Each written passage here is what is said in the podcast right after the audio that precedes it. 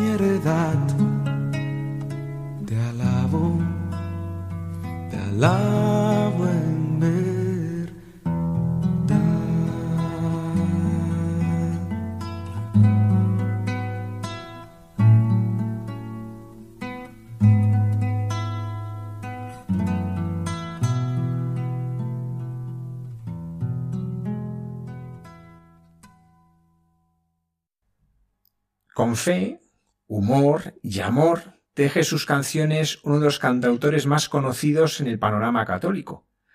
¿Quién no ha rezado con Nadie te ama como yo? Es Martín Valverde y esta noche tenemos el inmenso lujo de que nos acompañe en nuestro programa de Hay mucha gente buena. Buenas noches, ¿cómo está?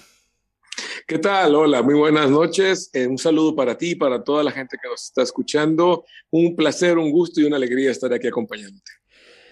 Martín, ¿cuándo y por qué empezó esta aventura?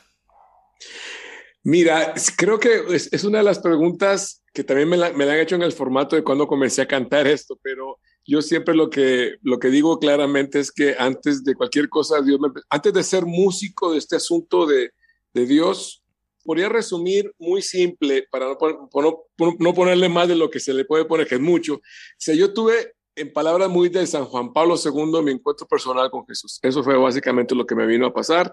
Y siempre he dicho a maneras, sí, un poquito de bromada, cuando me toca hablar con músicos, sobre todo que comienzan en esta labor de apostolado, de que Dios a mí no me contrató, a mí Dios me salvó. De haberme, hablado, de haberme contratado tendríamos serios problemas sindicales hasta la fecha. Pero no, el chiste es que se me acerca y, y, y me, me, rescata a mí, me afina a mí, viene por mi corazón. Ciertamente confieso que una de mis más grandes peros, obstáculos o lo que quieras llamarle para acercarme a nada que oliera, oliera ligeramente a Dios, era la música. Yo no le veía por dónde, estamos hablando de hace ya 40 años y pues no, sí, sí había dos que tres prospectos, pero éramos con machete en mano en la selva. Pero bueno, Dios viene por mí, me rescata a mí, se topa conmigo, dice que me quiere a mí y luego me dice, pues tráete la guitarra. Digo, tampoco te la, te la puse ahí de adorno. Entonces eh, empezó así, empezó, empecé yo. El, mi núcleo familiar era muy pequeño, éramos mi mamá, mi hermana y yo. Mi hermana tiene, ahora sí, otra vez en palabra de Juan Pablo II, un encuentro personal con Jesús tal cual. Mi madre cosas que se dicen rápido al micrófono, eh, tiene su encuentro también, pero a raíz de haberse sanado de un cáncer terminal desahuciada. Se, hay cosas que se dicen rápido. Pero bueno, eh, finalmente, más allá de todo, las dos comienzan a, a, rodearme con su cariño, con su amor, con su terquedad santa, hasta que yo en el 81 tengo mi encontronazo en un campamento para jóvenes en Costa Rica y comienzo, comienzo a, hacerlo como lo sé hacer, o sea, con, con arte, a comunicar, a llevar la música, sin saber en buena hora, porque pues esto no, esto no se calcula, esto está en la esperanza de Dios, todo el proceso que me iba a llevar adelante estos últimos 40 años que se cuentan rápido, pero bueno, se abre el corazón lleno de amigos y se agradece al cielo el llamado que nos hizo para este trabajo de evangelizar. Martín, sus conciertos son oración. Eh, ¿Qué se siente, qué experimenta uno cuando están de tantísimas personas rezando y sabiendo que se rezan con palabras y con la música que usted ofrece, que, que experimenta. Fíjate que, que, yo, yo me... Una de mis metas constantes a la hora de comunicar eh, el mensaje en un concierto, que implica, por cierto, la, la oración y la meditación y todo eso, me gusta mucho que en, que en algún momento del concierto las personas que están ahí, eh, se olviden que están en una sala de concierto, en un salón de parroquia, vete a saber algo, algo o sea, que, que, olviden el sitio y que inclusive más que escucharme a mí, que bueno, no les queda más remedio, es escucharte, escucharse a sí mismas, que en algún momento no, no vean ni por dónde pasó el clic, ni dónde estuvo la raya fina que saltamos y que se sientan, se sepan, se descubran respirando en plan, ahora sí, vería la teología que la oración es la respiración del alma, pues por ahí va, respirando fe, sintiéndose a gusto, recibidas. Es, es, es un reto maravilloso porque ciertamente es, la tentación podría ser, hablando de términos un poquillo atrevidos de, de que pues yo me ponga a dirigir el asunto y salga como salga la cosa, yo voy, voy, por acá, pero no, justamente respetando mucho a los que están ahí, sabiendo que Dios también me tiene ahí y que el estar con Él es básicamente paz, es básicamente, eh, em, sí, paz, paz de la buena, paz, paz que hace respirar el alma, pues esa es la idea de la música. Lo hago con mucha alegría inclusive eh, eh, diciéndole a los que están presentes que el silencio, muchas veces, si no es que todas, cuando es sincero, es inclusive oración. Entonces, e-, esa parte de que se sientan acogidos, recibidos, que sepan que están siendo escuchados, pues yo lo disfruto, lo hago con mucha alegría y diría que es una dulce responsabilidad y eso me, me le agradezco a Dios el haberme permitido hacerlo. ¿Cómo es el proceso creativo? ¿Cómo nace una canción? Si usted fuese un cantante de otra cosa, le diría, ¿cómo se inspira? Pero esto es otra cosa. ¿Cómo es? Sí, no, totalmente, totalmente. Hay que estar. Ahora sí que, mira, de chiquillo nos, nos enseñaron que la famosa mirada sacramental, o sea, andar viendo a Dios donde tiene que estar, en todas partes. Por alguna razón nos ha pasado que ya ahora nos convertimos en esa clase de personas que le decimos a Dios dónde puede estar con nuestro permiso. Y no, me trata se trata de descubrirlo, se trata de verlo en varias partes y en mi caso, pues no dejar pasar nada, porque esa hasta Dios con una, con una mirada cómplice, con una mirada traviesa, que te dice, ojo, ojo, no dejes pasar esta, mira por aquí. Eh, y, no son pocas las veces en las que hasta, hasta le he tenido que preguntar, ¿estás seguro para componer este asunto, para, para, tal letra, para tal asunto?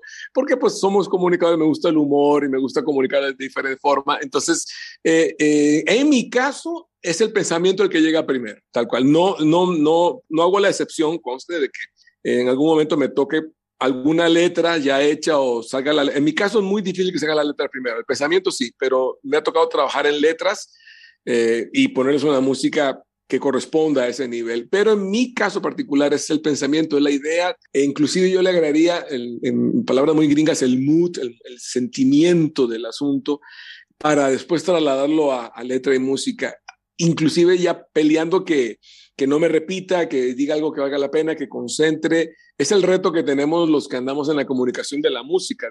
Pues, primero, decir algo que valga la pena. Y segundo, o sea, es, una oración, es una oración que se le adjudica a San Agustín, aunque no hay pruebas de eso. El que canta ora dos veces. Yo diría que el que canta mal lo hace mal dos veces también. Entonces, el chiste, el chiste aquí no es solo cantar y la letra, sino saber comunicar y en poco, en poco tiempo, cuando una canción es corta, saber que ahí estás dejando un mensaje. Entonces, por ahí va.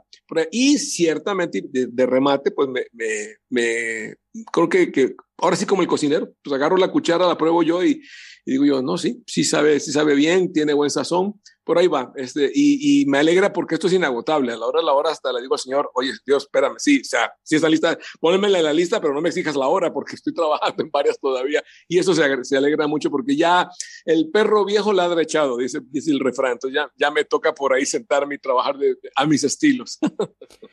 Martín, en estos 40 años, tú, bueno, tú tuviste un encuentro personal con el Señor, y estos 40 años compartiendo tu música, compartiendo tus oraciones, compartiendo este humor, esta alegría, esta fe, ¿qué has aprendido? Una cosa, sé que la pregunta es muy difícil, una cosa en que tú digas, en esto he aprendido de esta manera nueva de, de Dios.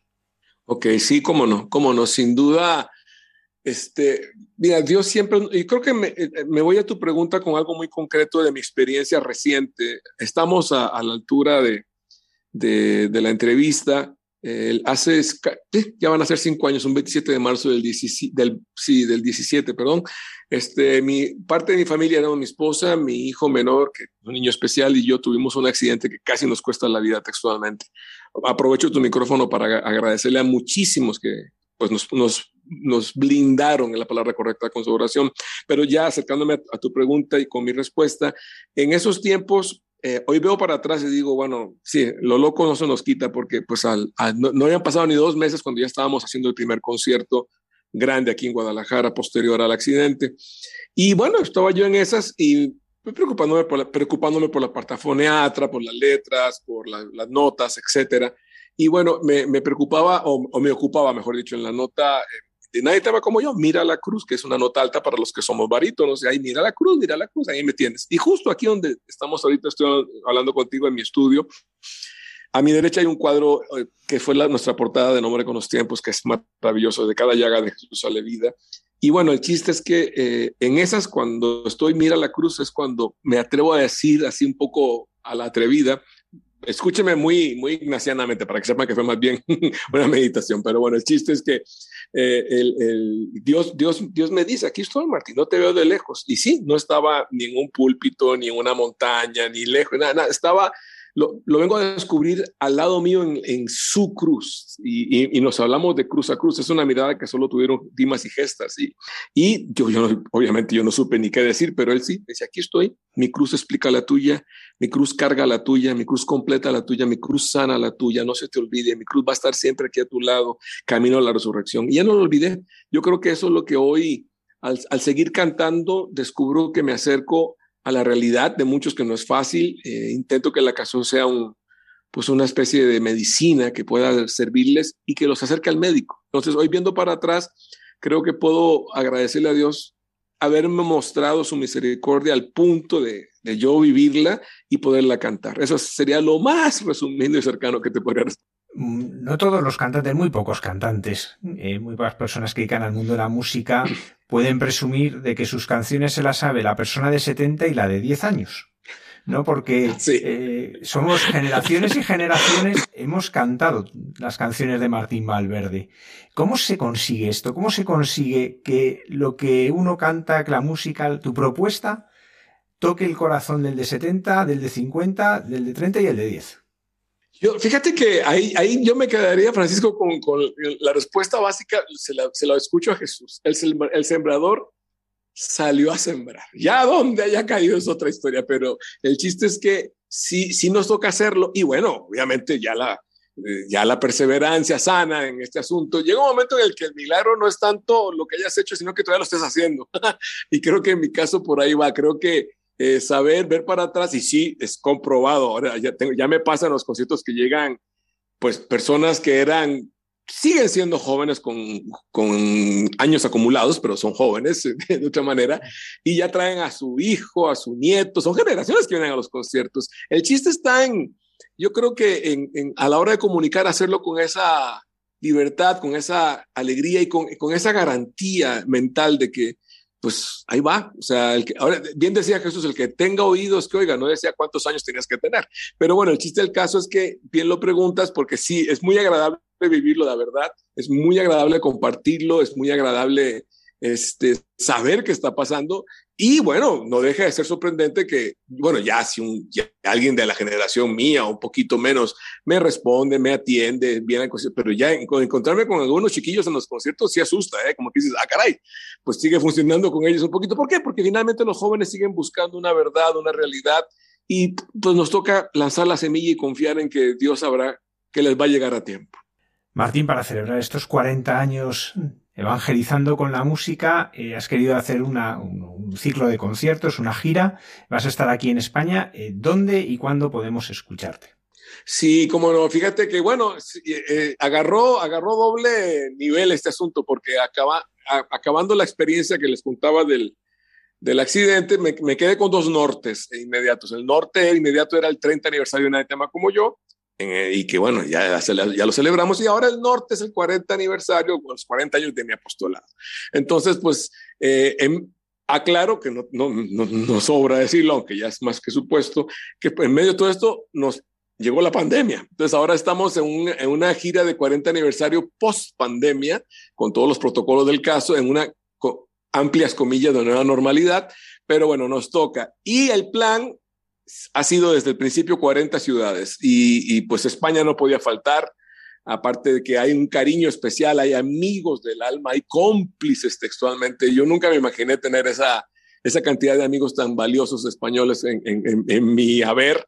Y bueno, estaremos en el mes de marzo, empezamos el 18 en Toledo, el 19 es Boadilla, en el Templo de la Misericordia y el 20 terminamos en Soria. Entonces, este, pues para los que estén en la zona, en provincias cercanas o ahí mismo en las ciudades, eh, Toledo el 18, 19 Guadilla y en Madrid y el 20 en Soria estaremos compartiendo un repertorio muy especial que no ha sido fácil elegirlo, pero si ya lo elegimos, ya estamos en, en, ese menú. Es un buffet que llevamos en celebración de 40 años de andar eh, llevando más bien lo resumiría viendo cómo el amor se hace canción. Eso es lo que nos ha tocado estos 40 años vivir al máximo. Y tenemos el regalote, que no es menor, de poder ir a la Madre Patria y compartir.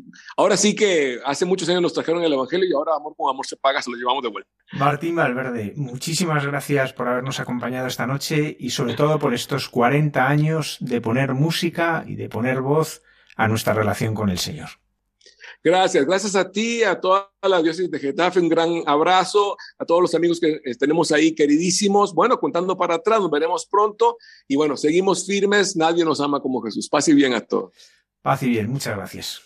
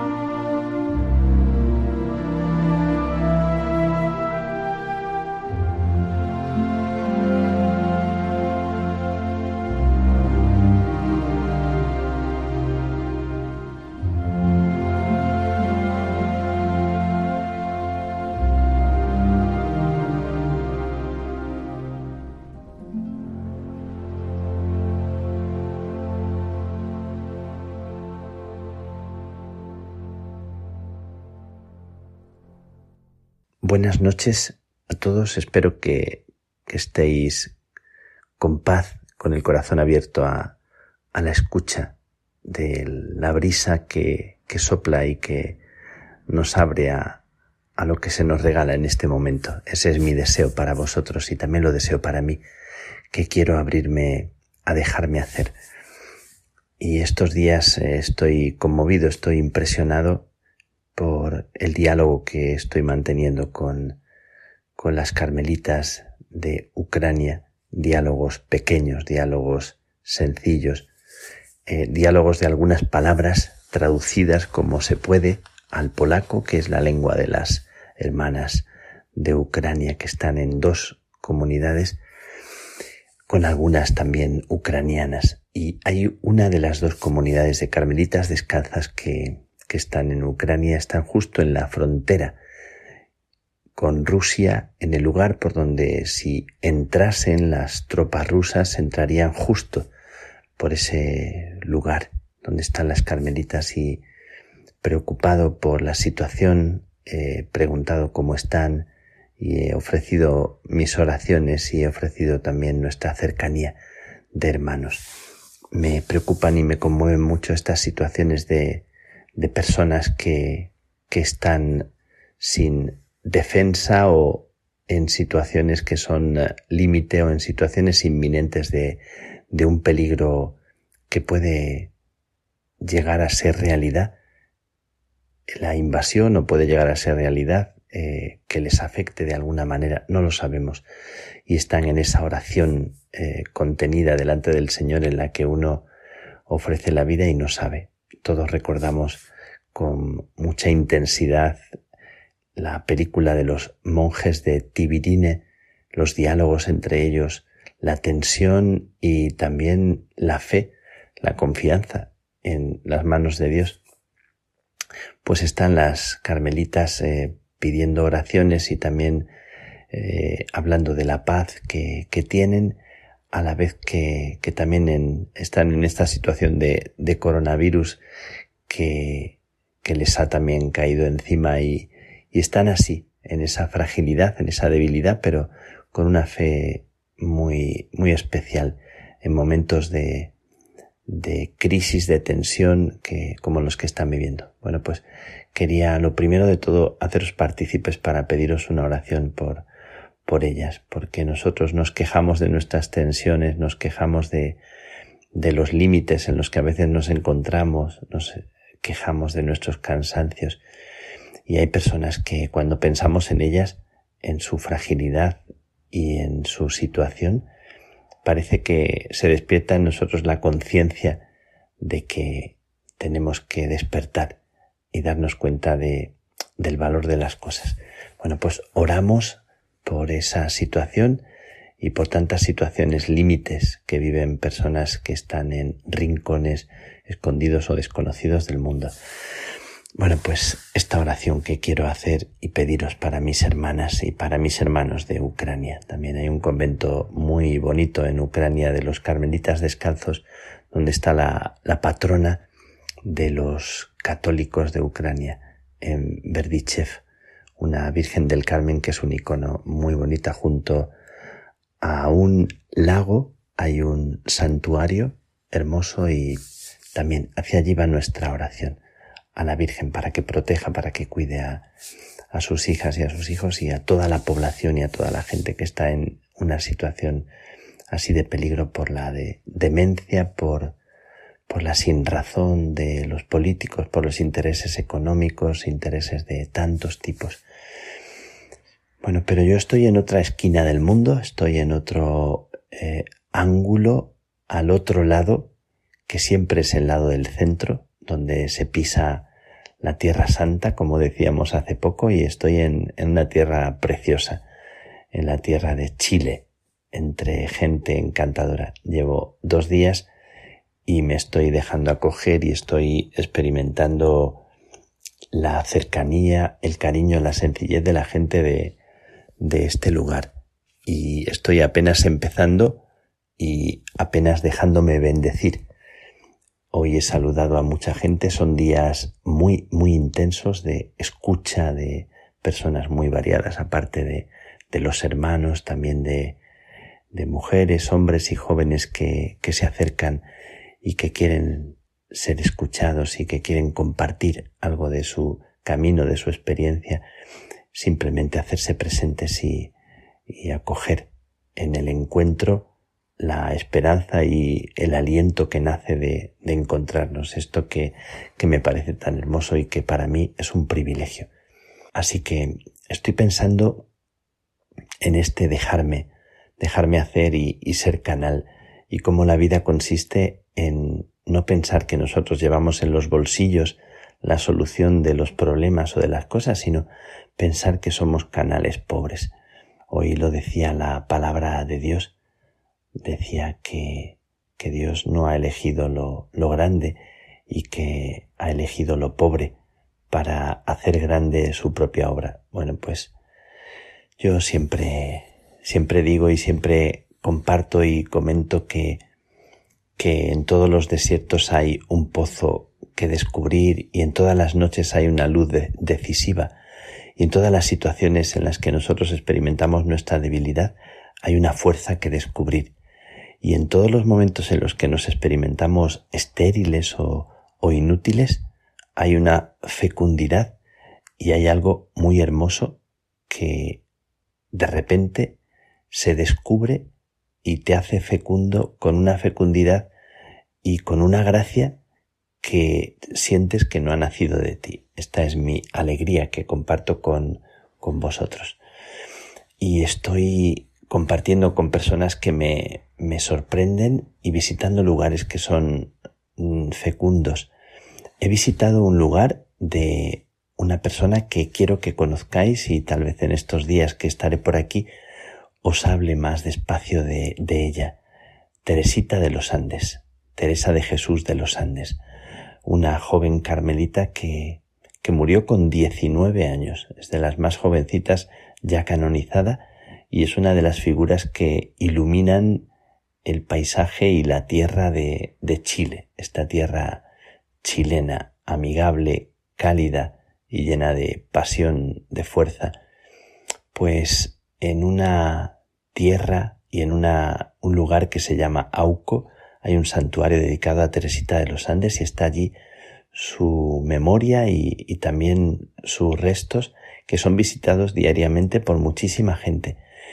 Dicen que es como un milagro, porque en muchos santuarios de Chile la gente visita a los santos o a los personajes visitados en el día de su fiesta. Y aquí, en Auco, en el santuario de Teresita de los Andes, la gente viene diariamente eh, en una cantidad impresionante a rezar con una devoción.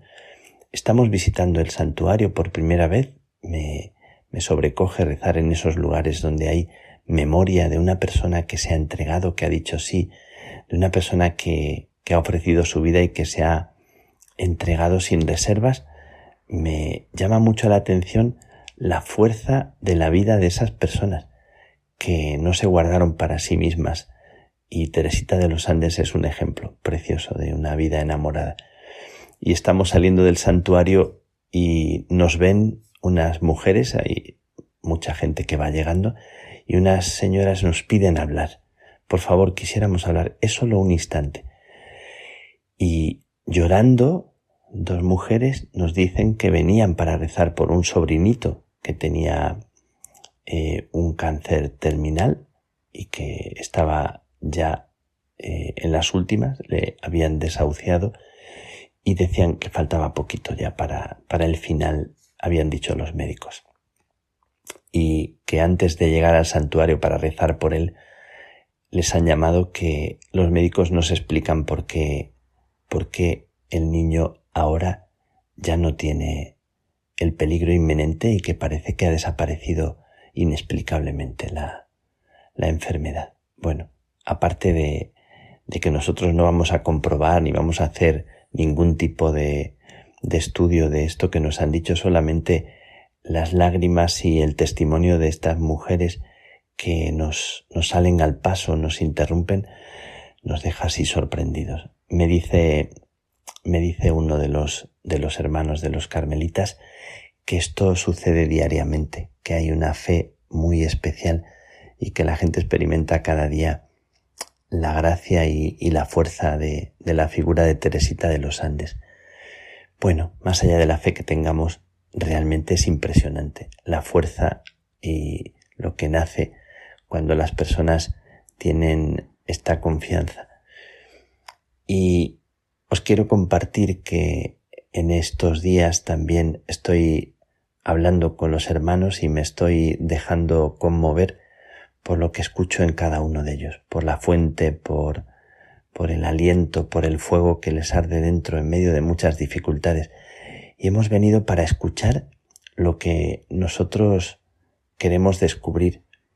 No venimos con una respuesta ni, y nos acercamos a la vida de los demás pensando que ya tenemos las armas o la solución o el proyecto, que me conmueve mucho y me da mucha alegría pensar que el proyecto eh, y la dirección y la luz está dentro de, de las personas y escuchando bien se oye dentro un rumor que, que es la vida que alienta en ellos y es lo que nos toca bendecir. Bueno, pues estoy sentado con un hermano, con Marcelo, que le han cortado una pierna hace un mes y un poco por, por diabetes y está sentado en la cama, eh, se ve la pierna que tiene entera y la otra pierna que le falta hasta la rodilla.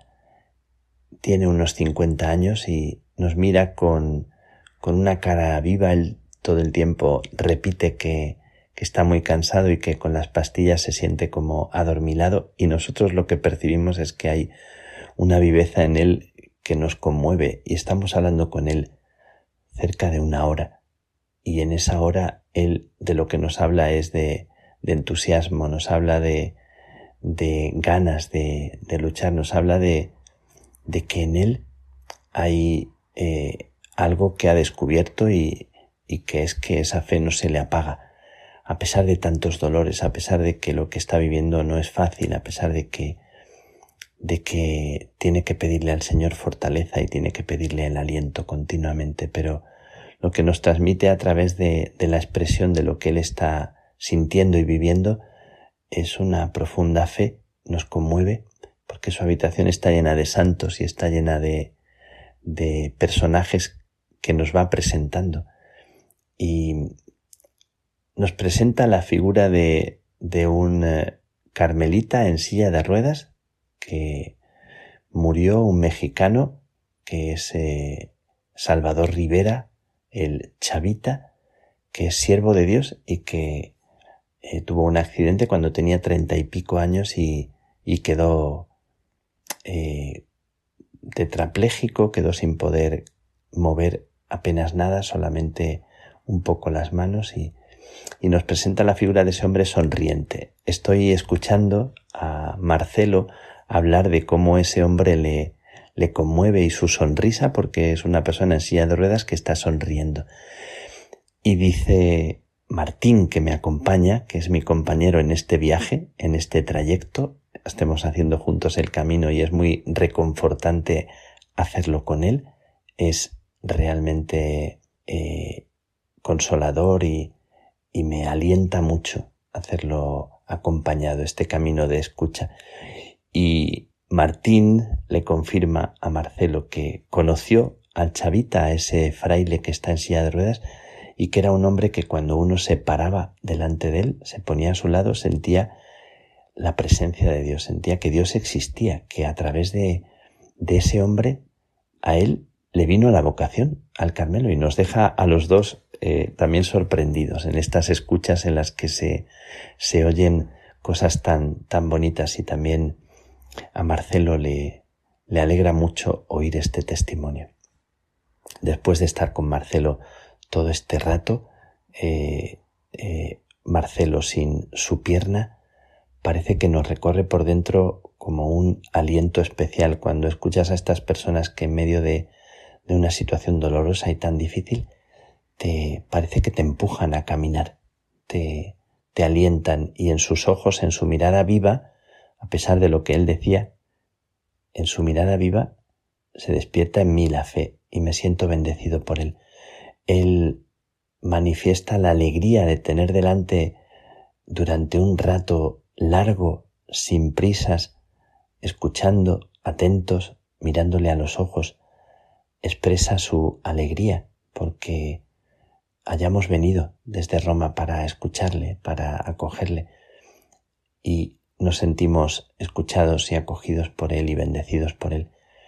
Y se produce otra vez el milagro, el milagro de, las cosas más simples y de la gente que le puede faltar una pierna, puede sentir una situación o vivir una situación muy dura, muy difícil, y sin embargo cómo nos empujan la vida, cómo nos bendicen, cómo nos dan sentido, cómo cuando tú te estás sintiendo pobre, que así me siento, y sientes como que no tuvieras nada que ofrecer, como que tuvieras los bolsillos vacíos para poder alumbrar una realidad en este momento, en este contexto y en esta tierra, el Señor te, te da una respuesta en la persona que aparentemente pareciera más pobre. Y ahí se hace presente la riqueza de Dios. Bueno, pues para poner ante el Señor todas nuestras pobrezas, todas nuestras eh, piernas trabadas o, nuestras situaciones que nos hacen sentirnos limitados, con cualquier limitación con la que tú te sientas ahora mismo. Le pido al Señor que te sientas bendecido como yo me he sentido hoy en, en mi hermano, en Marcelo y también en las personas que han venido a la Eucaristía hoy que se acercaban con una mirada tan hermosa, a las que quiero saludar, porque me he sentido muy, muy confortado, muy en complicidad, muy en comunión con esas personas a las que no conocía. Hemos celebrado la Eucaristía y, y he bendecido y nos hemos dejado bendecir en ellos.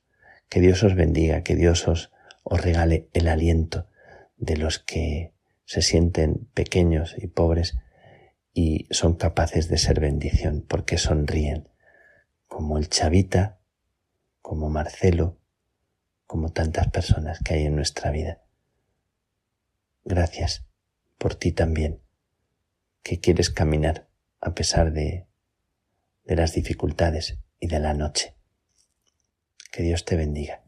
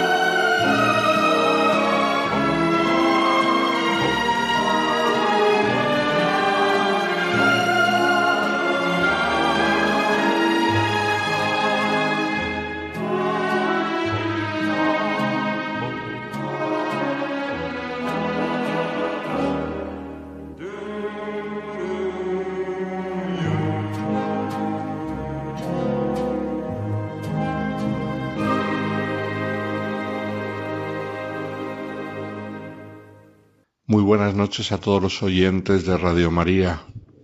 Hace unos meses leíamos la noticia de la declaración de venerable, esto es la declaración de heroicidad de las virtudes de un político del siglo XX, Robert Schuman, francés, lo cual no suele ser bastante común, porque no hemos tenido en los últimos años muchos ejemplos de políticos santos, que no digo yo que no los haya habido, pero que no los hemos tenido a la luz pública, declarados así por la Iglesia.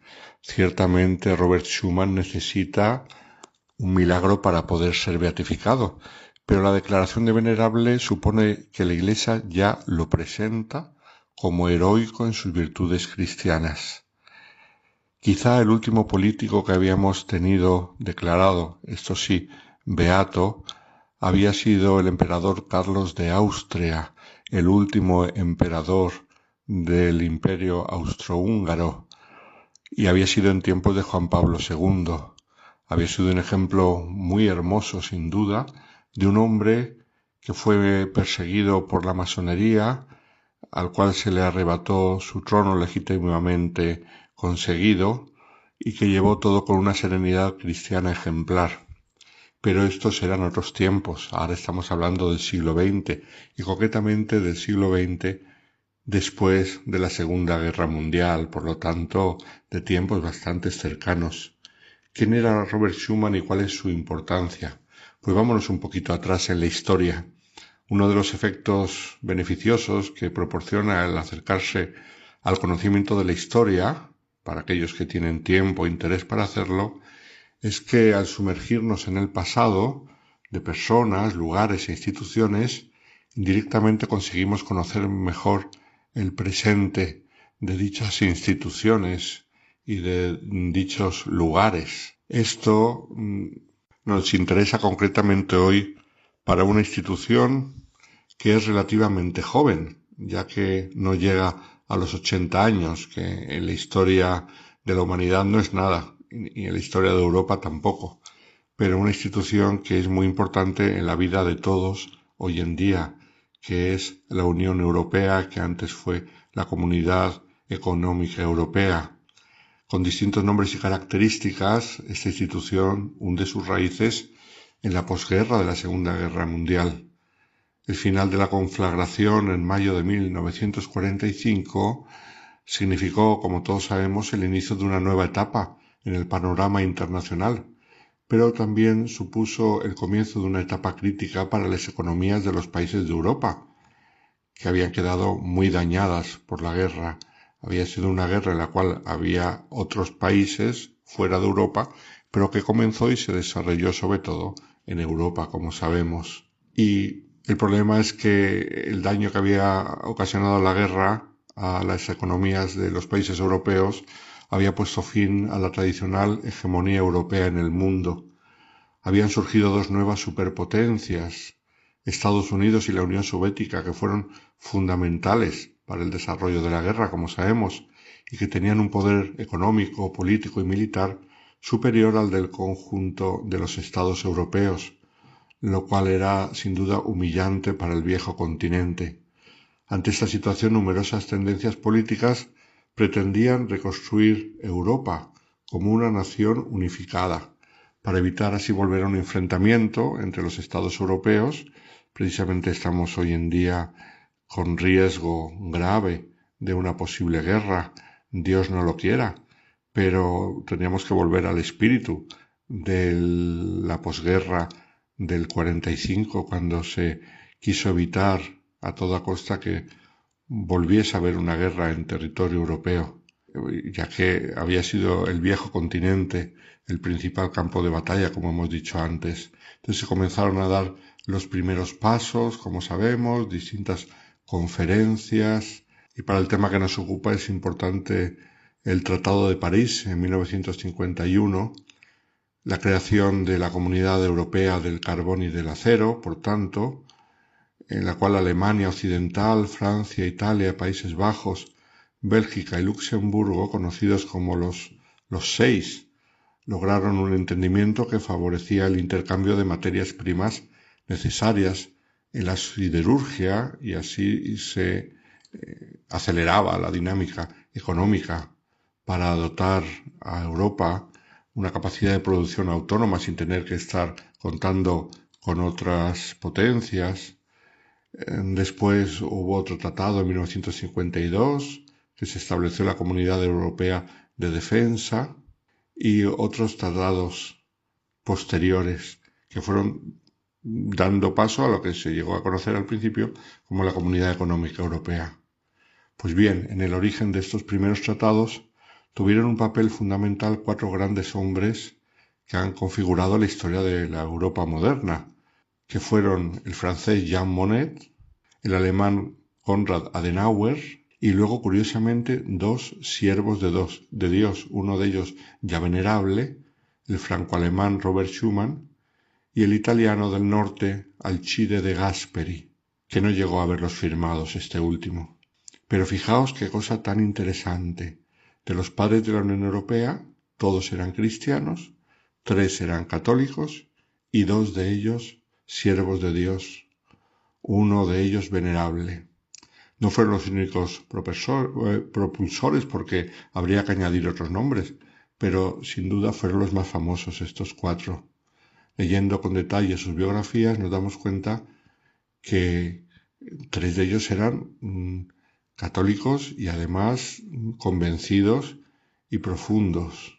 Antes de llegar a hablar del venerable Robert Schumann, vamos a dar unas pinceladas sobre el otro siervo de Dios, Alcide de Gasperi, que era un político muy inusual en aquella época. Nosotros le conocemos por la historia porque se opuso al fascismo, fue perseguido por las fuerzas fascistas, defensor de la acción católica, etcétera. Vamos a ver algunas cosas, pero lo que pocos sabían es que ya desde joven se acostumbró a asistir diariamente a misa y en la carta en la que le proponía el matrimonio a su futura esposa, Francesca Romani, le escribía La personalidad de Cristo vivo me atrae me subyuga y me conforta como si yo fuera un niño.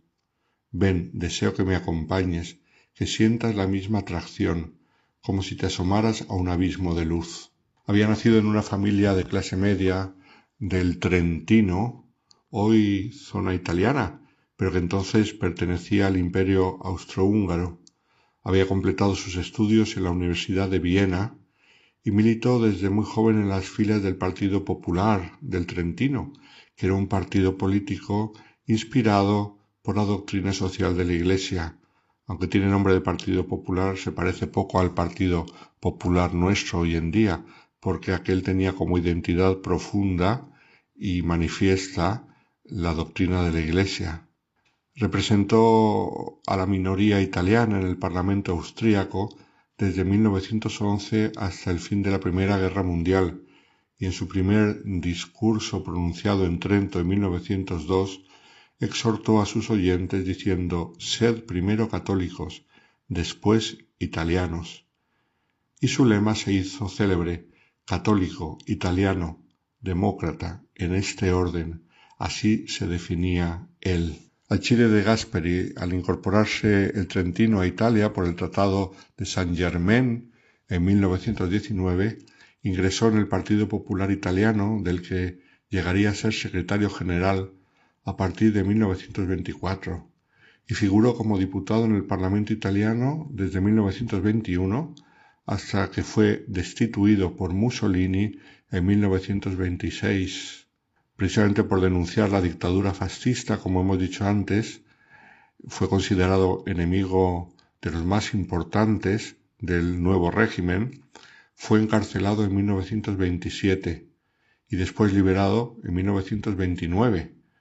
El Vaticano le ayudó y le acogió porque era un lugar extraterritorial donde no podía ser perseguido por Mussolini y allí trabajó como bibliotecario de la Biblioteca Vaticana hasta la desaparición del régimen fascista al final de la Segunda Guerra Mundial.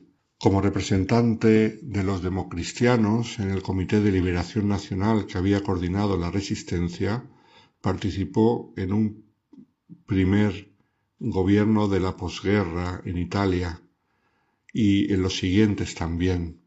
Refundó el centro-derecha italiano creando un nuevo partido de inspiración católica para frenar la ascensión de los comunistas. La democracia cristiana hoy en día ya no existe, pero durante muchos años en Italia ha sido uno de los principales partidos y ha gobernado eh, con muchísima frecuencia. Partido defensor de los valores cristianos, a veces más y a veces menos, como siempre pasa en política, pero partido sin duda de clara identidad cristiana. Al principio de la reconstrucción europea, de Gasperi, Schumann y Adenauer se encontraban regularmente y vivieron juntos las primeras grandes etapas de la reconstrucción de Europa. Entre éxitos y fracasos nace entre ellos la unión, la amistad, la solidaridad que hizo que las bases de Europa fueran sólidas, basadas sobre esta amistad espiritual de ellos tres. Alcide de Gasperi consagrará los últimos años de su carrera a la edificación de la construcción europea. Dimitido por su propio partido en 1953, poco antes de su muerte, se convierte en el primer presidente de la Asamblea Parlamentaria de la Comunidad Europea del Acero y del Carbón, de la que hemos hablado antes, paso previo de los tratados de Roma, que es el comienzo de la Comunidad Económica Europea, que, como también se ha dicho, él no pudo llegar a vivir para firmarlos. Había trabajado, los había deseado, los había soñado, pero ya los vio desde el paraíso. Su profunda espiritualidad se resumía en la unidad de vida, una vida interior llena de paz y serenidad, a pesar de los afanes una conversión personal para poder cambiar el mundo y una vida generosa en el trabajo lleno de cansancio. Esto lo leemos de su proceso de canonización. Y él decía sobre su identidad cristiana una frase que se ha hecho famosa. Hay hombres de rapiña, hombres de poder y hombres de fe. Yo quisiera ser recordado entre estos últimos. Su vida cristiana ejemplar fue tal que Giulio Andreotti, claramente turbado tras la muerte de De Gasperi, dijo, ha muerto como un santo, ha sido un buen cristiano, un gran hombre. Esto lo decía el que fue presidente de Italia durante muchos años, el democristiano Giulio Andreotti. Y de hecho también este gran político se encuentra en proceso de canonización. Cuando el arzobispo de Milán, el beato Ildefonso Schuster, se enteró de la muerte de, de Gasperi, comentó, desaparece de la tierra un cristiano humilde y leal que dio su fe a su fe testimonio entero en su vida privada y en la pública. Y llegamos a Robert Schumann, el que ha sido declarado venerable. Había desarrollado una flamante carrera política en Francia, donde fue presidente del Consejo en 1947, después ministro de Finanzas, ministro de Justicia, ministro de Asuntos Exteriores, todos estos cargos le llevaron a ser el mayor negociador francés de los tratados firmados entre el final de la Segunda Guerra Mundial y el principio de la Guerra Fría. Parece ser que en un momento de su vida, él, de su desarrollo espiritual, sin embargo, antes de ser político, había planteado ser sacerdote, pero pudo más su vocación política, como él mismo escribía, decía así, ¿Me equivoco acaso al pensar que sueñas con el sacerdocio y que este último te parece el único camino posible para ti? ¿Me puedo atrever a decirte que no soy de tu misma opinión? se decía a sí mismo en su, en su diario espiritual. En nuestra sociedad el apostolado laico es de una necesidad urgente y no me puedo imaginar un apóstol mejor que tú. Te digo esto con absoluta sinceridad. Piensa en lo que te digo.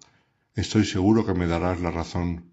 Seguirás siendo laico porque de esta manera podrás mejor hacer el bien, que es tu única preocupación. Y entonces emprendió el camino de la política. Como político sintió como prioridad la paz entre Francia y Alemania, influido quizás por el hecho de ser él mismo francés, pero de, de origen alemán y luxemburgués, a causa de sus padres y además haber estudiado en Múnich, Bonn y Berlín.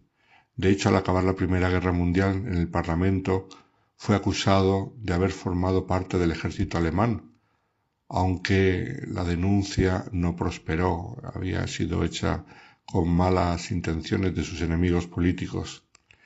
En mayo de 1950, junto con Jean Monnet, el cuarto de los padres que hemos hablado al principio de la Unión Europea, que sin embargo era más bien laico, de poca religiosidad, pues junto con él, que estaba sentado a su lado, leyó ante una veintena de periodistas la famosa declaración Schuman, considerando la base de la Unión Europea una especie de primera piedra de las instituciones siguientes.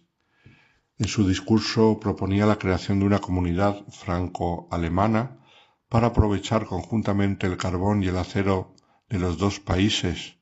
En este momento Francia producía la mitad de acero de Alemania. Bajo una alta autoridad común, independiente de los dos gobiernos y con poder para imponer sus decisiones. La declaración Schuman exponía que la reconciliación franco-alemana representaría el preludio de la integración europea.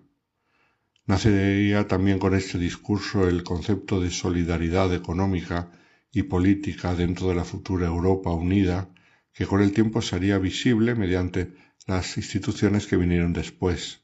Aunque Robert Schuman consiguió mantener su vida privada en gran anonimato, sí, conocemos su, sí que conocemos su práctica religiosa y sus amistades en los círculos católicos de París. Él mismo afirmaba sentirse espiritualmente muy cercano a San Francisco de Asís, del que aprendió el amor por la paz. Durante su vida, por el fuerte contenido cristiano del proyecto unificador de Europa, no faltaron recelos y quien tachase al proceso unificador como la creación de una especie de Europa vaticana. Ante estos ataques, de los que se daban cuenta de la identidad profunda cristiana del proyecto, en una conferencia impartida en 1954, Schumann dijo, La Europa vaticana es un mito. La Europa que contemplamos es profana, tanto por las ideas que están en su base como por los hombres que la llevan a cabo. No toman de la Santa Sede ni su inspiración ni consigna. No obstante, sí que los cristianos, de hecho, han jugado un papel importante, preponderante a veces en la creación de las instituciones europeas, pero nunca han reivindicado una especie de monopolio, ni han ido con segundas intenciones clericales o teocráticas, que serían además perfectamente utópicas. Por lo tanto, él sabía delimitar muy bien, ya antes del Concilio Vaticano II, la diferencia entre las realidades mm, laicales y las realidades religiosas, la autonomía de lo temporal con respecto a, a, lo eterno, cosa que después proclamaría el Concilio Vaticano II y él ya tenía claro en la política, de profunda inspiración religiosa, pero sin que lo religioso tuviese que dominar lo lo temporal, que es autónomo. Habiéndosele diagnosticado esclerosis múltiple en 1959, algunos días antes de su muerte, el obispo de Metz, tras administrarle la unción de los enfermos, le hizo lectura de una carta que el Papa Pablo VI había escrito para Schumann, y el 4 de septiembre de 1963, tras una noche de agonía, fallecía con fama de santidad auténtica entre mucha gente. Su proceso de canonización se inició a petición de un grupo de laicos franceses, alemanes e italianos, los cuales se reunieron una asociación llamada San Benito Patrono de Europa, fundada en 1988, y solicitaron al Vaticano la apertura de un proceso canónico, porque estaban convencidos de que había sido un santo. Ha sido un proceso acompañado por la polémica, pero que como sabemos ha acabado muy bien, porque ha sido declarado venerable. Pero ¿cuál ha sido la polémica? La polémica ha sido injustificada. De hecho, el proceso fue iniciado en 1988, por lo tanto, mucho antes de la cuestión de la inclusión o no, que al final fue que no, en el preámbulo de la Constitución Europea, el, mm, el cristianismo como elemento unificador de Europa, y esto fue una polémica que se libró en la comisión que redactó el texto constitucional, presidida por el francés masón Valéry Giscard d'Estaing, que tenía mucho interés en que el cristianismo no apareciese. Pero se ha querido mm, relacionar el proceso de canonización de Schumann como con una revancha de los católicos, ya que no se incluyó en el texto. Lo que pasa que esa polémica es fingida, es eh, creada porque no, no coincide la cronología. Al haberse iniciado el proceso casi dos décadas antes de la polémica sobre este preámbulo de la Constitución Europea, no es cierto cuanto algunos medios de comunicación han afirmado como si la idea de la beatificación de Schumann hubiese surgido como reacción de la Iglesia ante esta polémica. No, no tiene nada que ver. fue algo muy doloroso que el cristianismo no fuera mencionado en la Constitución Europea cuando vemos que eh, tiene bases profundísimas esta institución, bases cristianas muy profundas, pero no. Robert Schuman eh, está ya cerca de los altares por mérito propio. Pues es interesante recordar todo esto. La historia nos enseña, nos enseña cómo Europa tuvo sus raíces cristianas con San Benito, con los monjes evangelizadores de toda Europa que unificaron el continente y ahora en los últimos tiempos, gracias a grandes cristianos, Europa se parece algo de lo que es, si bien importantes esfuerzos intentan hacer que se olvide lo más posible el papel del cristianismo en esta institución hoy en día. Muy buenas noches a todos los oyentes de Radio María.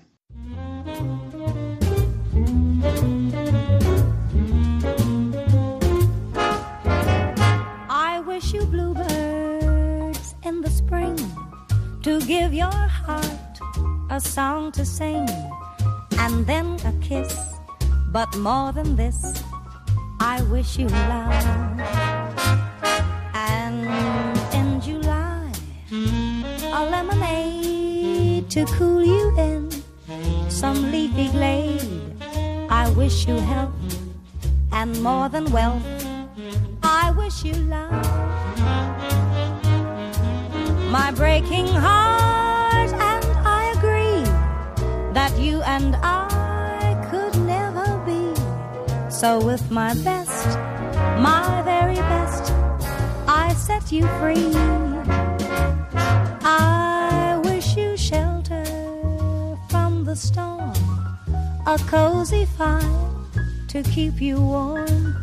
But most of all, when snowflakes fall, I wish you love. My breaking heart, I could never be. So, with my best, my very best, I set you free. Oh, I wish you shelter from the storm, a cozy fire to keep you warm. But most of all, when snowflakes fall, I wish you love. But most of all, you love.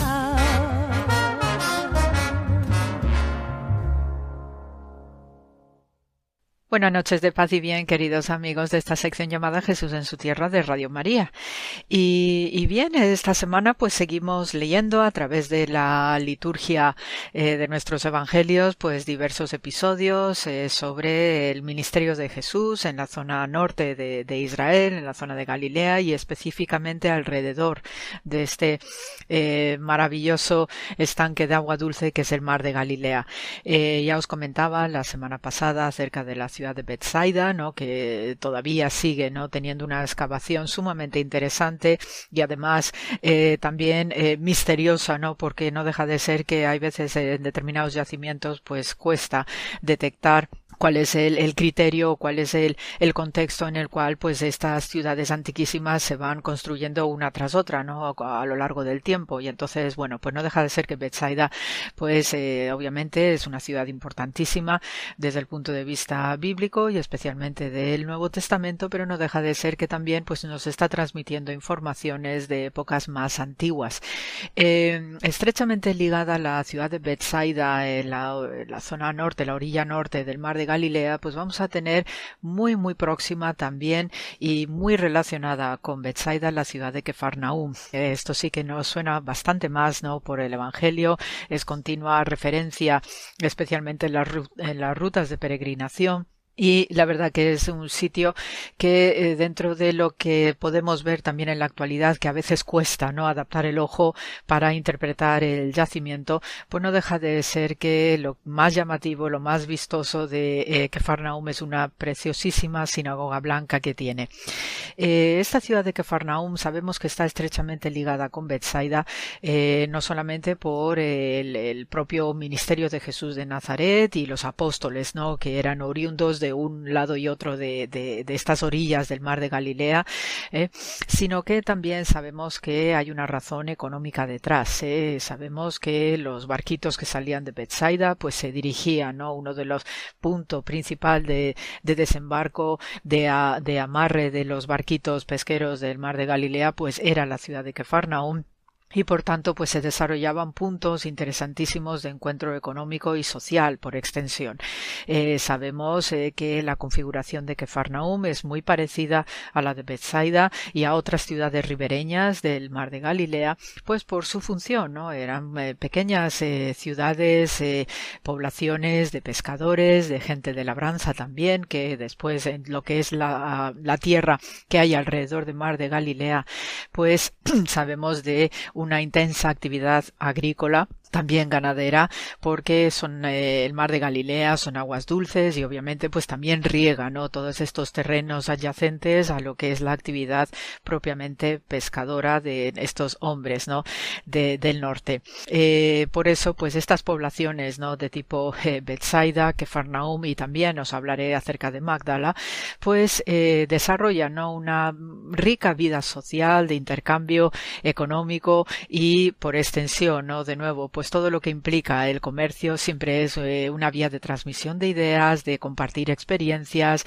de eh, emparentarse también, puesto que hombres y mujeres pues se conocían unos y otros y establecían relaciones, algunas se conducían a un matrimonio y así pues eran las dinámicas ¿no? de estas poblaciones eh, alrededor del mar de Galilea, cuyo eh, camino principal pues era este mar de agua dulce y que servía también para comunicar con otras ciudades ribereñas que os iré también comentando, ¿no? Y por eso pues eh, cuando leo en los evangelios o en eh, estás viendo en el Nuevo Testamento pues toda esta actividad de Jesús de Nazaret con sus estos primerísimos discípulos y apóstoles que va recolectando, pues eh, vas viendo también el tono social y sobre todo cómo se comportan y con una frescura y una naturalidad que, bueno, pues sirve para ambientarnos también este ir y venir de gentes que era muy propio y muy típico de, de poblaciones ribereñas al mar de Galilea donde hay esta intensa actividad económica. Eh, sabemos de estos barquitos, de nuevo, ¿no? Que iban y venían. Eh, os tendré que hablar también en estos días acerca de Guinosar porque allí se encontró desde el punto de vista arqueológico pues un barco de este siglo I, un barquito de estos típicos que debían estar utilizando estos pescadores en el mar de Galilea y todos estos hallazgos pues nos van confirmando, ¿no?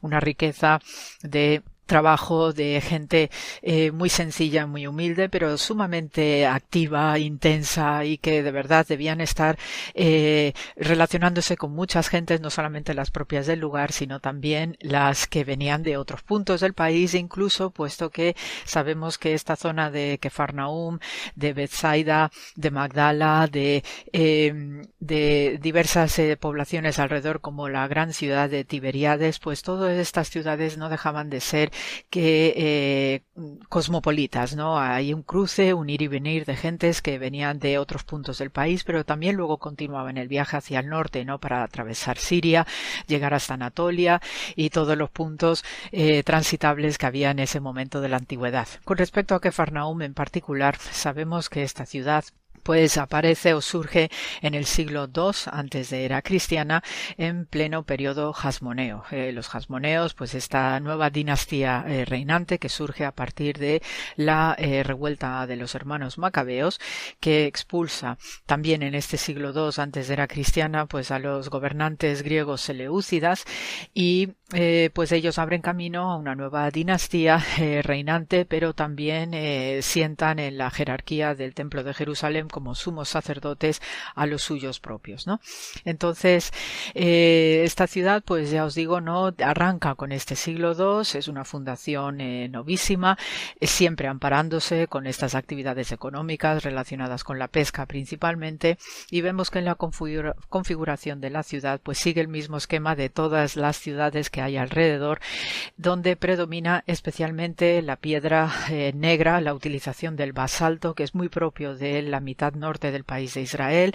Eh, hay una abundancia, una riqueza enorme de esta piedra basáltica y por eso tenemos otras tantas ciudades, eh, incluso en la zona de los Altos del Golán, que son enteramente construidas en esta piedra negra y dan un aspecto también pues muy espectacular con la vegetación verde de la zona de este color no tan peculiar que tiene el basalto.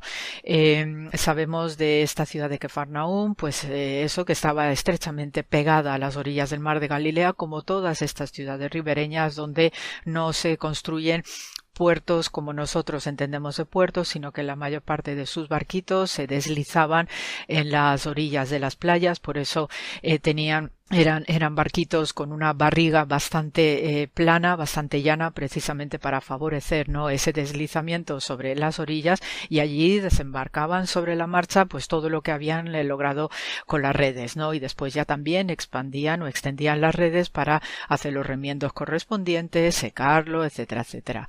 Eh, lo mismo que os comentaba en Betsaida, pues sabemos que las viviendas eran, se construían en torno a un patio central, solían tener también dos plantas y muchas veces estas viviendas pues servían para que vivieran una, dos o tres familias dependiendo del volumen que tuviera el edificio y esta también es un patrón habitual en todo el próximo Oriente Antiguo que la misma vivienda pues fuera sirviendo para diversas generaciones y así pues también no se perdía el patrimonio ¿no? y de hecho incluso hoy en Israel pues sigue dándose esta costumbre y vemos a veces en determinadas poblaciones del norte de Israel o también del sur, como pues eh, se queda, eh, se construye una planta, luego viene una segunda planta y hay una tercera planta que se queda inacabada y es precisamente en espera que haya un reemplazo generacional que quiera continuar construyendo el edificio, ¿no?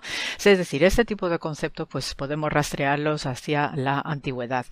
Eh, al igual que en Bethsaida, pues han encontrado, no, pues cultura material, no relacionada con estos oficios con estos trabajos artesanos como morteros donde se molían los granos, donde se hacían eh, harinas también y después eh, un buen número de prensas dedicados a extraer eh, el aceite, ¿no? Del zumo de la, de la aceituna. Entonces, pues este tipo de prensados también tenemos muchísimos ejemplos en poblaciones como Nazaret, en Caná, muchas poblaciones agrícolas vecinas y tenemos un patrón común económico que es sumamente atractivo desde el punto de vista eh, antropológico también, ¿no?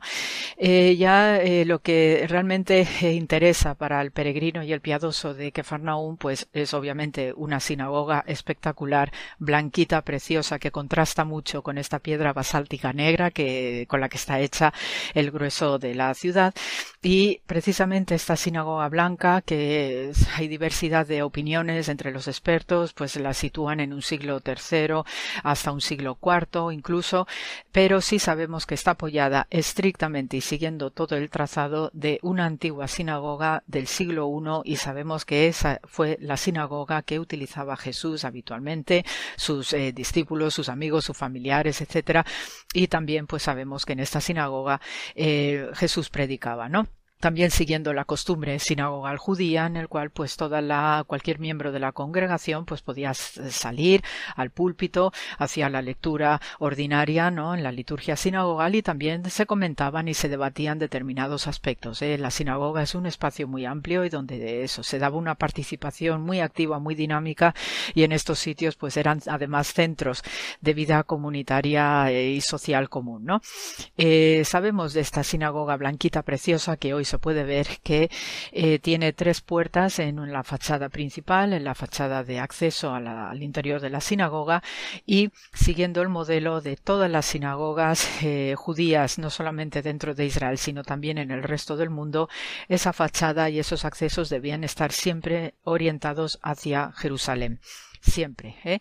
Entonces, esas tres puertas que hoy se ven, la sinagoga de Kefarnaum, pues se corresponden también con las tres puertas de acceso que se daba no para ah, entrar o acceder a la gran plataforma del el Santo Templo de Jerusalén que hoy no se puede ver tapiado, pero todavía se puede rastrear eh, a través de lo que es el, muro sur de acceso a la gran eh, plataforma al patio de los gentiles del templo de Jerusalén. Entonces, todas estas ideas, pues simple es para hacer partícipe al fiel, eh, en este caso judío, y también a Jesús de Nazaret y sus discípulos que cada vez que entran en una sinagoga se sienten que entran también en una participación del templo de Jerusalén. Y esto es doctrina y por eso, pues sabemos a través de la literatura rabínica que en cada una de las sinagogas del país y fuera de lo que es Tierra Santa, pues la presencia de Dios habitaba igualmente en esas sinagogas, puesto que obviamente la gente no podía permitirse estar yendo y viniendo al templo de Jerusalén con toda la regularidad que le habría gustado, ¿no? El caso es que Sabemos que esta sinagoga además está estrechamente eh, ligada con otro, otra estructura principal que eh, conocemos como la Casa de Pedro, también llamada la Sacra Ínsula, y es un edificio que sí muestra ¿no? todas estas características de lo que es un, eh, un edificio propio de estas ciudades ribereñas del mar de Galilea, pero también se detectó que eh, pues eh, de ese mismo eh, siglo I hay una gran estancia pues cuadrada donde no se han encontrado elementos de economía doméstica y parece ser y intuyen los arqueólogos de la zona y diversos arqueólogos que ha, habido a lo largo de la historia por lo menos desde el siglo XIX en el que Wilson empezó yo las labores de localización y de excavación de Kefarnaum pues sabemos y gracias también a la custodia franciscana también a los ortodoxos que están allí trabajando y tienen, se tienen repartidos sus espacios, pues sabemos que esa gran estructura eh, abierta eh, entre cuadrado y rectangular, pues debía servir para algún tipo de reunión de una congregación o una comunidad de fieles que seguía también, ¿no? Esa ese concepto que se va a dar luego en lo que son las primitivas iglesias eh, cristianas, ¿no? La Domus Ecclesiae. Entonces, este edificio es muy singular, está pegada prácticamente a la casa de Pedro y sabemos que ya después con el tiempo y ya en época bizantina, pues se levantaron dos estructuras octogonales, una primerísima concéntrica para identificar en concreto cuál era la casa de Pedro y después otra estructura octogonal externa donde ahí pues iban todos los fieles y donde se realizaban esos eh, primerísimos eh, rituales propios de las eh, de los grupos judeocristianos. Entonces todo este tipo de elementos, pues obviamente son las partes esenciales de lo que es Kefarnaum y que todavía y se puede ver hoy, ¿no? y visitar. Eh, sabemos desde, el punto de vista de referencias extrabíblicas, pues tenemos que hacer mención del gran Flavio Josefo, sacerdote mesiánico y gran historiador que nos da un abundante eh, número de detalles a través de las guerras judías, de las antigüedades judías y sabemos que eh, Flavio Josefo, pues eh, cuando em, estaba en la, época de Jesús, allí en su ministerio, pues era, jovencísimo, pero Flavio Josefo eh, luego participa en las primeras guerras judías a partir del año 66 y es llevado a Kefarnaum desde Bethsaida, habiendo sido herido porque al haber estado combatiendo contra los romanos por esas fechas, pues tuvo una pequeña herida y se, sabe y él lo narra asimismo, le llevan desde Bethsaida a Kefarnaum para curarle bien del todo. Entonces, pues siempre se nos pregunta o se nos presenta la, gran pregunta acerca de qué es lo que pudo haber, eh, pudo ver Flavio Josefo en ese Kefarnaum de la segunda mitad del siglo I de era cristiana, porque probablemente para eh, los habitantes de la zona con casi total seguridad alguno de sus discípulos apóstoles o alguien también relacionado con la familia de Jesús pudieran estar vivos en esas fechas para los cuales eh, o en las cuales Flavio Josefo fue llevado a Cafarnaún para curársele esa herida no de, de, sus combates y sus peleas contra los romanos. Entonces esa es la gran pregunta no que por desgracia pues allí Flavio Josefo no quiso incluir en su narración histórica no y que bueno pues siempre se nos quedará esa espinita en el corazón de saber qué es lo que pudo haber estado viendo eh, Flavio Josefo de aquellos primerísimos seguidores de Jesús que con toda seguridad seguirían viviendo en la Galilea, en concreto en Cafarnaum, y quién sabe si también pudo haber estado viendo a María, la madre de Jesús, ¿no? Entonces, bueno, estas son cositas que cuando uno visita Cafarnaum, pues se queda mirando, se queda pensando y recreando un poco ese ambiente, eh, no solamente de la predicación y el ministerio de Jesús, sino también de lo que este Flavio Josefo pudo haber vivido allí en esta ciudad tan, tan especial y tan poética al mismo tiempo con el sonido y el, ambiente del mar Galilea de, de fondo. Así que eh, llegamos así al programa de hoy. Ya la semana que viene os seguiré contando más cositas alrededor de este mar de Galilea, puesto que estamos no en este ambiente de predicación, de ministerio y sobre todo de sanación de ciegos, de paralíticos, etcétera, de exorcismos que está haciendo Jesús de Nazaret en este entorno y que la verdad, pues bueno, pues nos invita y nos sugiere a tantas otras reflexiones, especialmente volcadas, no relacionándolo con nuestro presente, en el cual pues tenemos que seguir adelante con fuerza, vigor, muchísimo amor, y eso es lo que os mando a todos hasta la semana que viene. Gracias por la escucha.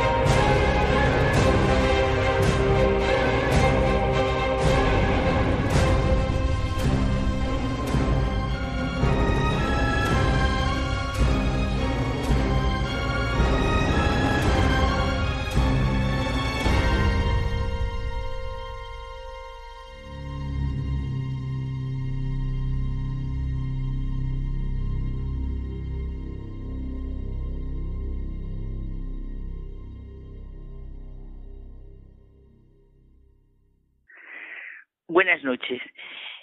Hoy nuestro diálogo va a ser, ¿verdad, José Manuel, sobre la amistad, sintiendo cómo se ha metido en nuestra historia Jesucristo. Y nos ha servido una reflexión que me han mandado unos amigos, muy amigos, muy, muy, muy amigos hace muchos años, y que nos escuchan. Y dice así, solo entre gente de bien puede existir la amistad, ya que la gente perversa solo tiene cómplices. La gente interesada tiene socios. La gente política tiene partidarios. La gente de la realeza tiene cortesanos. Únicamente la gente buena tiene amigos. O sea, primero, lo importante, importante en la vida es ser gente buena, ser gente de bien, y luego, claro, pues ya la profesión que sea y la situación y circunstancia de cada uno. Pues esa reflexión lo dijo Voltaire. Sí, Voltaire, el crítico de la Iglesia Católica, es verdad, pero no hay que olvidar que no era ateo. Aseguró que la razón nos da muestras de la existencia de Dios. A él le parecía evidente que existe un ser necesario, eterno, supremo e inteligente, si esto es raciocinio. Aunque adoremos a Dios con todo el alma, debemos confesar nuestra profunda ignorancia respecto al alma, a esa facultad de sentir y pensar que debemos a su bondad infinita. Claro, no se puede hacer la reflexión que hizo Voltaire sobre la amistad y llegar a esa gran afirmación de que una, únicamente la gente de bien, la gente buena, tiene amigos sin ver cómo puede florecer una afirmación así, sin ver sus raíces. Y es que yo creo, Carmen, que sin Dios no es posible la amistad. Somos creados a semejanza de Dios. Y por eso ha sido redimida la naturaleza humana en Jesucristo. El hombre está llamado a ser amigo de Dios. Toda la escritura está llena de ejemplos que muestran la búsqueda constante por parte de Dios para establecer una relación de amistad con los hombres. Esto nos llena de satisfacción. Y esta relación de amistad que Dios nos ofrece tiene su plenitud en su entrar en la historia humana por su encarnación en el seno de una mujer. Siempre me ha conmovido el doble movimiento del que ahora concretamente ha hablado el Papa Francisco y del que tanto ha hablado también Benedicto XVI. Por un lado, el movimiento de Dios hacia la humanidad. Este movimiento es toda la historia de la salvación, desde la creación, toda, que culmina en Jesús. Y por otro, el movimiento de los hombres hacia Dios, las diferentes religiones, búsqueda de la verdad, camino de los pueblos hacia la paz, la justicia, la libertad. Sí, sí, doble movimiento impulsado por la atracción mutua. Hemos sido criados a su imagen y semejanza y hemos sido redimidos desde esta imagen y semejanza. Y es que, ¿qué otra realidad, qué otro anhelo, qué otra plenitud puede buscar el hombre si no es en Dios? Y así puede vivir y así se puede convertir en gente de bien, como decías tú antes, gente de verdad, buscadores de la belleza. Y nuestra vocación radical es nuestra llamada al amor, a la amistad y a ser gente de bien, como tú dices. Sí, bueno, como decía Voltaire, nos imaginamos si la llamada desde todos los continentes, naciones, estamentos, situaciones en el mundo de hoy, de hoy, hoy, ahora mismo, fuera a ser lo que nos hizo Jesús, ser amigos de Dios y de todos, y así ser gente de bien. Mira, me viene un libro de Lewis, los milagros, en el que hay un capítulo que se llama El Gran Milagro. Y empieza diciendo el milagro central afirmado por el cristianismo es la encarnación. La afirmación es que Dios se hizo hombre. Cada uno de los demás milagros son una preparación para este, o lo señalan, o son su consecuencia. Por eso nos centramos en ese nuevo comienzo en Jesucristo. Jesucristo, alfa y omega, en la juventud del eterno, en lo que vale para todo tiempo y eternidad, en sus palabras que dan luz a toda la historia, y decir a toda la historia es decir a toda, desde la creación del mundo. Como el Padre me ha amado, así os he amado yo. Permaneced en mi amor. Si guardáis mis mandamientos, permaneceréis en mi amor. Lo mismo que yo he guardado los mandamientos de mi Padre y permanezco en su amor.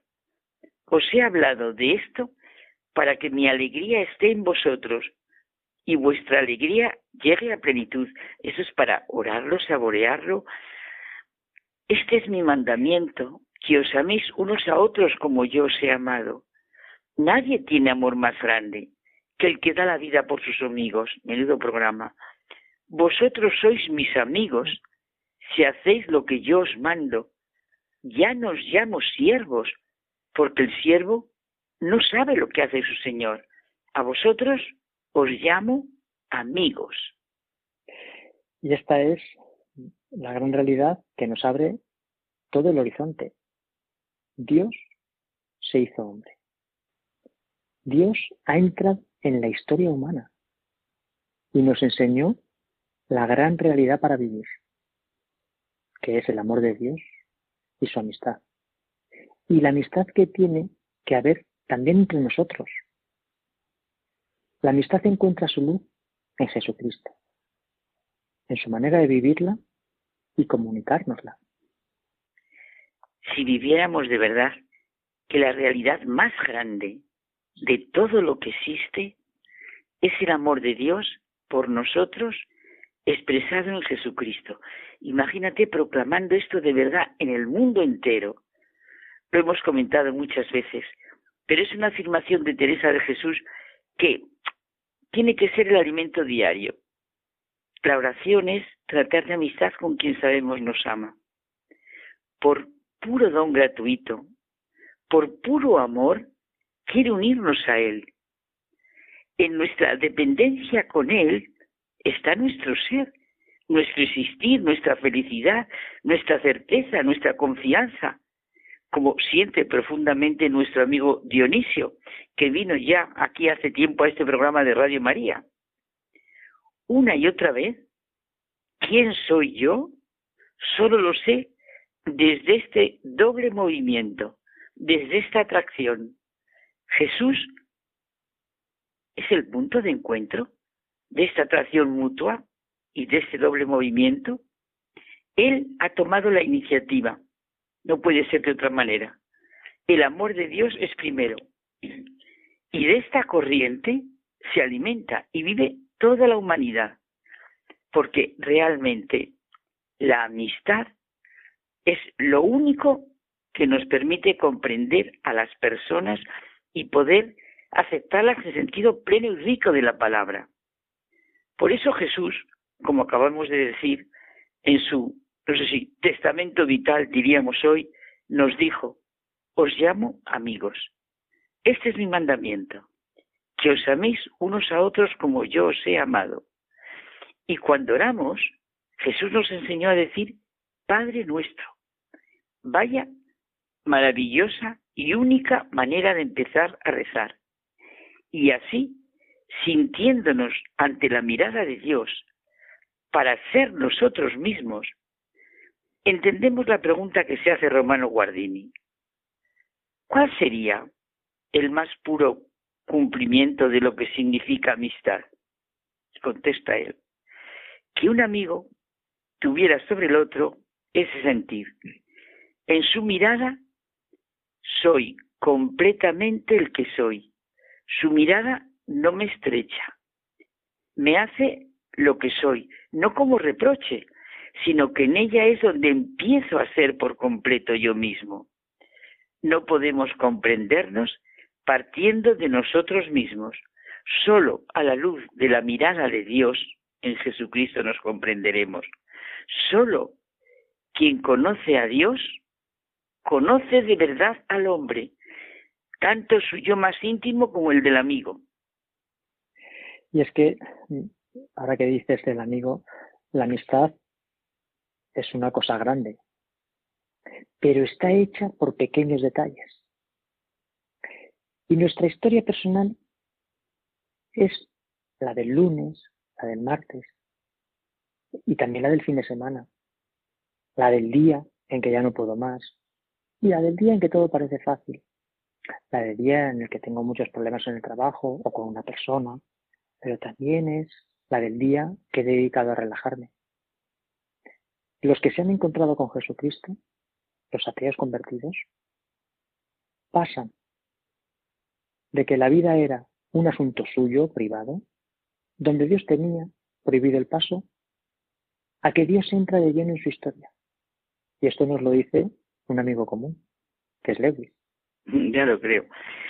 Para muchos, el proceso de sentir que Jesucristo ha entrado en su vida es un proceso como el del pasar del sueño a estar despiertos. Ya es hora de que despertéis del sueño, nos dice San Pablo. Estamos insensibles hacia las cosas tal y como son a los ojos de Dios.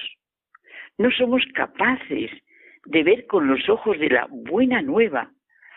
Dios ha entrado en nuestra historia y despliega un mundo del amor y la amistad que no vemos, si no lo vemos sencillamente es que estamos dormidos y no despertamos del sueño. Somos insensibles a lo que realmente podía ocurrir si fuéramos conscientes de que Dios vivo, Jesucristo, ha entrado así en nuestra historia, ¿verdad? Así es. Bueno, Carmen, pues eh, yo para despedirme hasta la semana que viene te diría que seamos buena gente, que así seremos buenos amigos. Exacto, precioso. Y somos buenos amigos, tenemos buena gente, todo unido, precioso. Pues buenas noches.